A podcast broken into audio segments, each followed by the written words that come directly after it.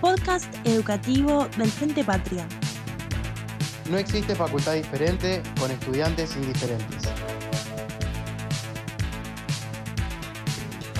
Eh, bueno, ahora entramos a lo que es el tema fuentes del derecho, que básicamente para que lo hagamos más esquemático y también en que ustedes lo tienen que llevar acorde a la lectura del libro que ustedes estén utilizando, sabemos que son la ley, la costumbre, la jurisprudencia y la doctrina. Eh, el, nuevo Código Civil y Comercial nos trae en su artículo 1 básicamente establece lo que son las fuentes eh, y dónde se encuentran los criterios de autoridad para que puedan establecerse eh, según su utilidad. El gran, el gran avance en materia fuentes eh, es en esta comunicación de las fuentes que hay en el derecho, tanto sea con la Constitución, con el Código, con los tratados de derechos humanos internacionales, eh, etcétera, hablamos de lo que sería una pluralidad de fuentes. Eh, es, decir, que para resolver conflictos no vamos a ir solamente a la ley, al código, sino que vamos a interpretarlo en todo un conjunto, es decir, en todo, en el, en todo el derecho.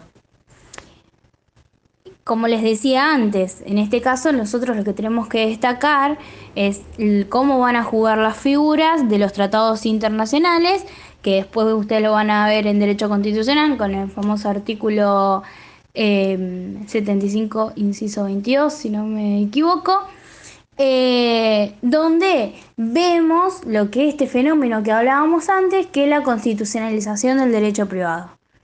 Bueno, el artículo 1 dice, los casos que este código rige deben ser resueltos según las leyes que resulten aplicables conforme con la Constitución Nacional y los tratados de derechos humanos en los que la República sea parte. Ahí vemos un importante diálogo de fuentes.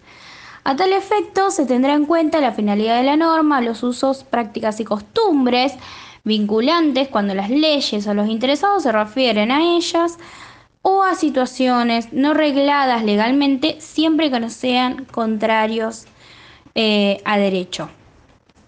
Bueno, como lo que dije antes, mientras estaba leyendo el artículo, eh, se habla de un importante diálogo de fuentes, más que nada en lo que nosotros hablábamos antes, en esta distinción entre derecho público y privado. Bueno, ahora hay un importante diálogo entre esas fuentes, como así también eh, un diálogo de fuentes con los que vendría a ser la costumbre, que lo vemos más que nada tipificado a lo último del artículo.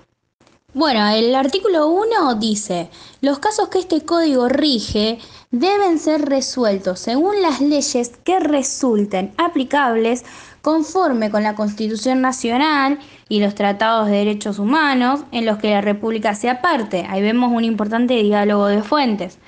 A tal efecto, se tendrá en cuenta la finalidad de la norma, los usos, prácticas y costumbres vinculantes cuando las leyes o los interesados se refieren a ellas o a situaciones no regladas legalmente siempre que no sean contrarios eh, a derecho.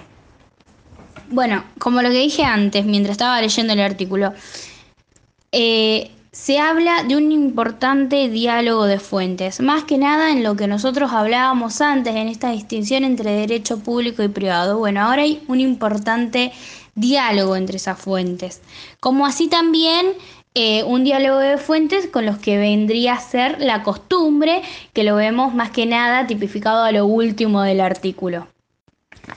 Eh, bueno, ahora entramos a la eh, diferenciación o clasificación de las leyes que después nos van a dar una buena respuesta al tema de ley en el tiempo, la eficacia temporal de las leyes. Bueno, las leyes pueden clasificarse en sentido material y formal. En un sentido material eh, son leyes, es decir, la principal diferencia entre una ley material y una ley formal es según tengan que cumplir a rajatabla, al, al criollo sería a rajatabla, los artículos de la el artículo de la Constitución, el artículo 30, que nos dice específicamente cómo deben ser emanadas las leyes. Eh, las leyes en sentido material generalmente son las que, las que vienen de órganos autárticos, es decir, es toda regla social obligatoria que es emanada de una autoridad efectivamente competente y con carácter de generalidad. si ustedes se ven, es como un concepto muy amplio. En cambio, en sentido formal, eh, las leyes en sentido formal son más estrictas, el concepto es más estricto, es más cerrado. Son leyes únicamente emanadas, únicamente emanadas de órganos legislativos, como lo es el Congreso Nacional o las legislaturas provinciales, y que siguen a rajatabla el procedimiento fijado por la Constitución. Eh, obviamente en estos casos son las leyes que todos conocemos y en la ley en sentido material, bueno, pueden ser disposiciones del ANSES, de la FIP, pueden ser las leyes de los órganos legislativos o los decretos del Poder Ejecutivo. Y bueno, ahora llegamos a la diferenciación de las leyes imperativas y supletorias. Por un lado tenemos las leyes imperativas, que como su propia palabra lo dice, imperativas, podemos eh, relacionarlo con coactivas, forzadas, son leyes que prevalecen sobre la voluntad de cualquier particular, eh, en el cual nosotros no podemos apartarnos de lo que dice una ley que es imperativa.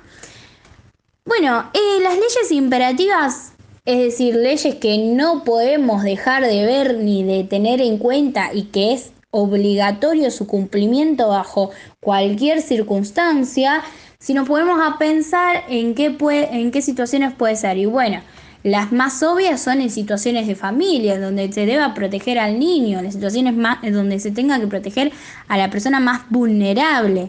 Puede ser materia de familia, de sucesiones y también derechos reales. Ahora llegamos a las leyes supletorias o también dispositivas. Estas leyes se llaman leyes supletorias porque vienen a lo que es suplir el silencio de las partes. ¿Qué pasa cuando yo no digo nada al respecto en un, por ejemplo, en un contrato? ¿Qué pasa cuando si yo no me no menciono nada sobre dónde pagar el alquiler? ¿Qué pasa si yo no menciono nada sobre eh, qué pasa si no me paga al tiempo que establecimos? Eh, bueno, esos son diferentes ejemplos. Ahora, con respecto a las leyes supletorias, se nos pueden dar tres supuestos. Puede ser en el caso de que haya una ley supletoria, porque leyes imperativas y supletorias hay en el código un montón, que yo puedo establecer en mi contrato, en una cláusula eh, específica, en la cláusula 8, yo puedo establecer lo que ya está establecido en una ley supletoria. Por ejemplo, la mora automática.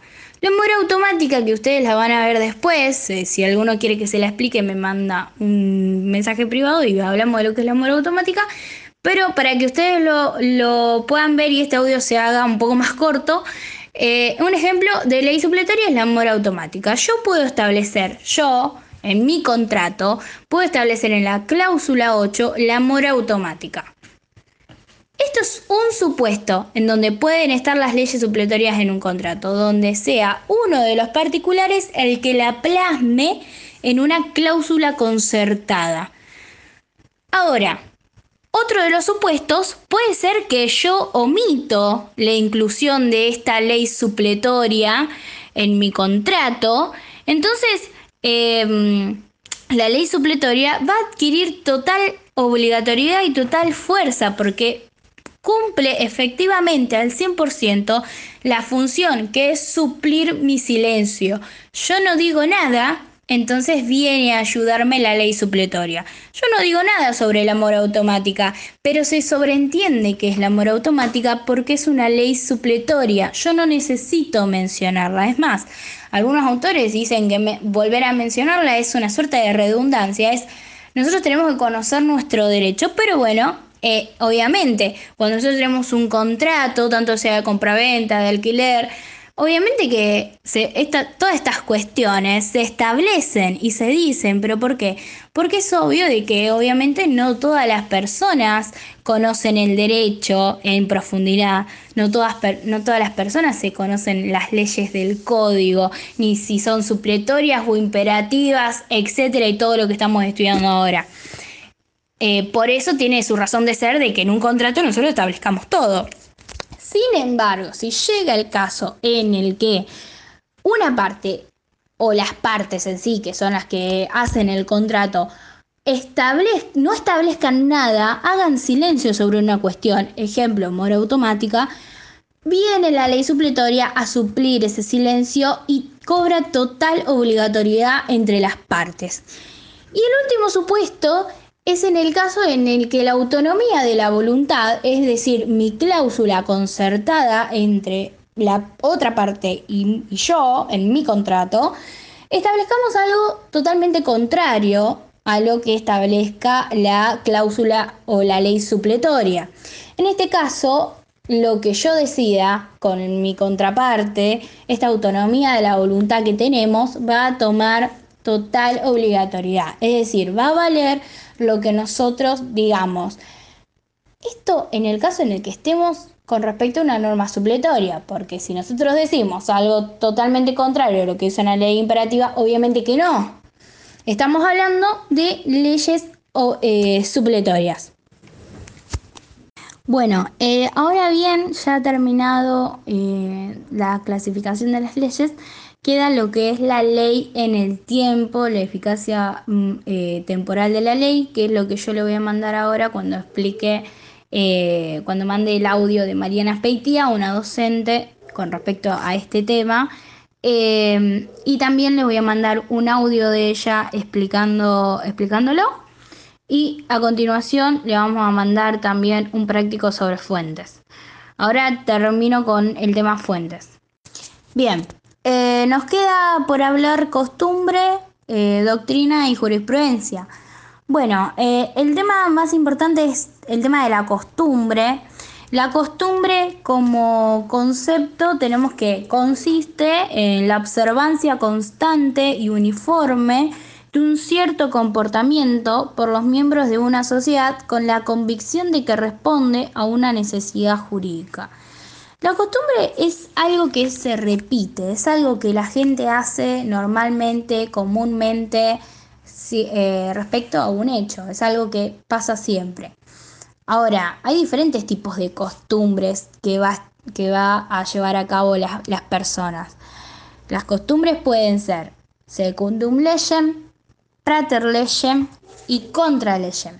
Y ahora vamos a em, establecer bien los conceptos y las diferencias entre cada una. Bueno, el artículo 1 de este nuevo Código Civil y Comercial, como ya se los leí antes, se refiere a esta temática de fuentes y también al tema de las costumbres. Dice que los usos, prácticas y costumbres son vinculantes cuando las leyes o los interesados se refieren a ellos o en situaciones no regladas legalmente, siempre que no sean contrarias al derecho. Diferentes especies de costumbres o diferentes clases.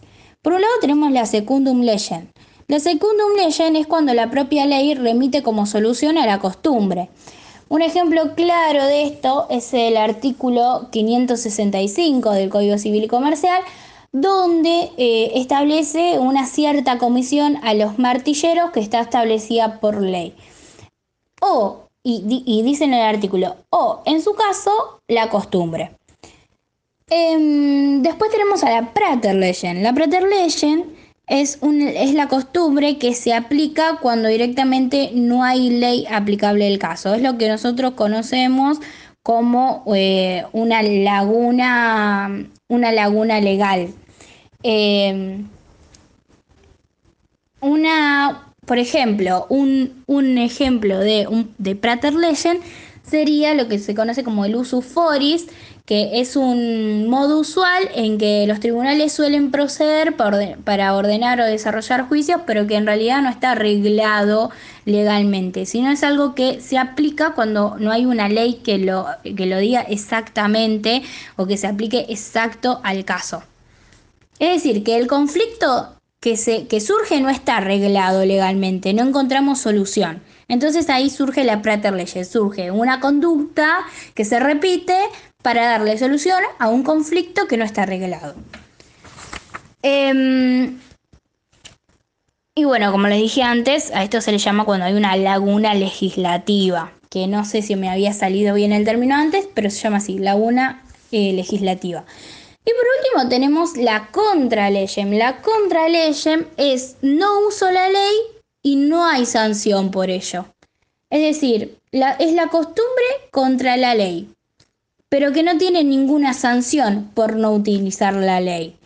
Eh, el libro dice que la eficacia de la costumbre contra leyem depende de la situación que se dé al problema de la jerarquía de las fuentes. En el derecho moderno, donde la fuente principal es la ley y la costumbre, solo es, fuente, eh, solo es fuente en subsidio. Es difícil admitir la vigencia de la costumbre contra leyem. Claramente, hoy es rechazada por el código de forma expresa, que es lo que vemos a lo último de este artículo 1, que lo vuelvo a leer cuando dice, o en situaciones no arregladas legalmente, ahí tenemos Prater Legend, y después dice, siempre que no sean contrarias a derecho. Totalmente rechazada de forma expresa. Eh, pero la existencia de una costumbre contra el EYEM manifiesta una disconformidad de la comunidad al respecto del orden normativo y debe ser analizado el motivo de dicha eh, disconformidad. Eh, dice Jean Vías que es, que es posible aceptar la ficción de un imperio de la ley que de hecho no impera cuando los sujetos a su obediencia no se sienten obligados en conciencia a respetarla y también tiene lugar, como dije antes, cuando no hay ninguna sanción por ello. Bueno, y llegamos a un tema eh, que es eh, uno de los dos últimos, de las dos últimas fuentes que tenemos que tratar y que son fuentes no vinculantes, en el sentido de que, ojo, en qué sentido la jurisprudencia viene a ser vinculante y en qué sentido no puede ser vinculante. Y después la doctrina, que obviamente hablamos de opiniones de diferentes autores, diferentes juristas sobre determinados hechos, conflictos, problemáticas jurídicas, eh, que lo podemos encontrar en un código comentado, en artículos, en revistas jurídicas o en un propio libro como estamos estudiando ahora. Y ya llegando al tema de la jurisprudencia, bueno, la jurisprudencia lo encontramos con que es el producto o es la consecuencia del trabajo que llevan a cabo los jueces cuando dictan determinadas sentencias, es lo que todos conocemos como fallos. Eh, en este caso lo que viene a la cuestión es diferenciar entre un fallo pleno y plenario, que esto lo van a ver más en complejidad más adelante en la materia, pero eh, lo que tiene es que la jurisprudencia como fuente viene a adquirir esta importancia, esta relevancia, cuando las propias partes o litigantes necesitan conocer los precedentes o antecedentes judiciales sobre el tema que están tratando. Entonces, eh, no es posible solo conocer la norma, sino que es necesario saber qué interpretación han hecho los jueces de la misma. Eh, es necesario que nosotros podamos, cuando eh, estamos en un juicio o estamos redactando una demanda, eh, nos, nos basemos en diferentes fallos, diferentes casos donde jueces han resuelto la misma situación, quizás, o en algunos, en algunos, en algunas partes coincidentes, eh, han resuelto diferentes cuestiones, han, resuelto, se han expedido sobre determinados temas. En el derecho van a ver que vamos a tratar múltiples conflictos, como por ejemplo el conflicto del aborto, el conflicto de eh, esto de mm, la ablación de órganos, de reproducción humana asistida. Eh, bueno, todo esto tiene fallos detrás, tiene jurisprudencia que va evolucionando, que va creando, eh, que va creando nueva doctrina, que va evolucionando las propias leyes ya vigentes. Eh, y bueno, eh, lo, que viene a decir esta parte es que los litigantes tienen que conocer los precedentes que hay en cuestiones similares a las que ellos están abordando. Es decir, ¿cómo resolvió el juez en un caso similar al mío? Porque no puede un juez resolver algo totalmente contrario. No puede a mí darme la razón y al otro rechazárselo o darme a mí un derecho que al otro no le da. Es decir, hay cierta igualdad que también hay que respaldar. Ahora bien, eh, con esto, con esto vengo a mencionar también lo, que, lo de los fallos plenos y plenarios. Básicamente, eh, los fallos plenos eh, y plenarios tienen que ver con a quién van a obligar. Eh, ¿A quién van a obligar en caso de que se lleven a cabo? Bueno, dice, los fallos plenos van a obligar a todas las salas de la Cámara de Apelación y tribunales inferiores que de ella dependen de una circunscripción judicial Mientras que los fallos plenarios van a obligar a todas las cámaras de apelaciones y tribunales inferiores de toda la provincia. Bueno, em, llevando más que nada a, una, un concepto y a un estudio práctico de lo que son los fallos plenos y plenarios, que después lo van a ver con más profundidad en lo que es derecho procesal, eh, lo que tiene que ver esto de la función de los fallos plenos y plenarios es que puede ser en el que los jueces que estén en una misma instancia resuelvan cosas distintas o interpreten cosas distintas respecto de un mismo tema. Entonces, ¿qué pasa cuando uno más jueces tienen diferentes interpretaciones sobre un mismo tema? Nosotros tenemos que abocarnos a eh, proteger y a velar por la seguridad jurídica y por la protección también de los particulares en el pleito. Es decir, tenemos que obviamente siempre defender la justicia. Por lo tanto, necesitamos, es necesario unificar criterios de resolución. Es decir, necesitamos algo en lo que todos estemos de acuerdo de cómo se va a solucionar el tema. Acá es donde surgen los fallos plenos y plenarios. Es decir, eh, Rivera dice, solo se logra cuando los pronunciamientos dictados sobre determinadas materias resulten, en cuanto a su doctrina jurídica, obligatorios para el mismo tribunal que las dicta o para los tribunales inferiores. Esto tiene que ver con la obligatoriedad de los fallos plenos y plenarios, sobre a quién van a obligar los fallos plenos y a quién van a obligar los fallos plenarios. Y obviamente cuando yo dije los fallos plenos, ¿a quiénes van a obligar? Van a obligar a todas las salas de la Cámara de Apelación y tribunales inferiores que de ella dependen de cierta circunscripción judicial. Porque los fallos plenos se hacen con todos los camaristas de una misma Cámara. Ahora, los fallos plenarios van a obligar a todas, absolutamente todas, las cámaras de apelaciones y tribunales inferiores de la provincia, ya no de una circunscripción, sino de, de la provincia. ¿Por qué? Porque los fallos plenarios se hace con todos los jueces de todas las cámaras, obviamente con, con igual, se hizo igual competencia de asiento en las circunscripciones, pero que se sean respecto de la misma materia que estamos hablando. Estamos hablando de una materia laboral, una materia de familia, etc. Em, entonces, esto para que ustedes tengan un pantallazo de lo que son los fallos, pero lo que tienen, los que tienen que entender es que los fallos plenos y plenarios vienen a, a, darnos respuestas a esa necesaria unificación de criterios sobre distintas materias. Son, son un momento en el cual los jueces se ponen de acuerdo sobre determinada cosa, sobre frente a este caso vamos a resolver así, y así se resuelve todos los casos, no hay excepciones.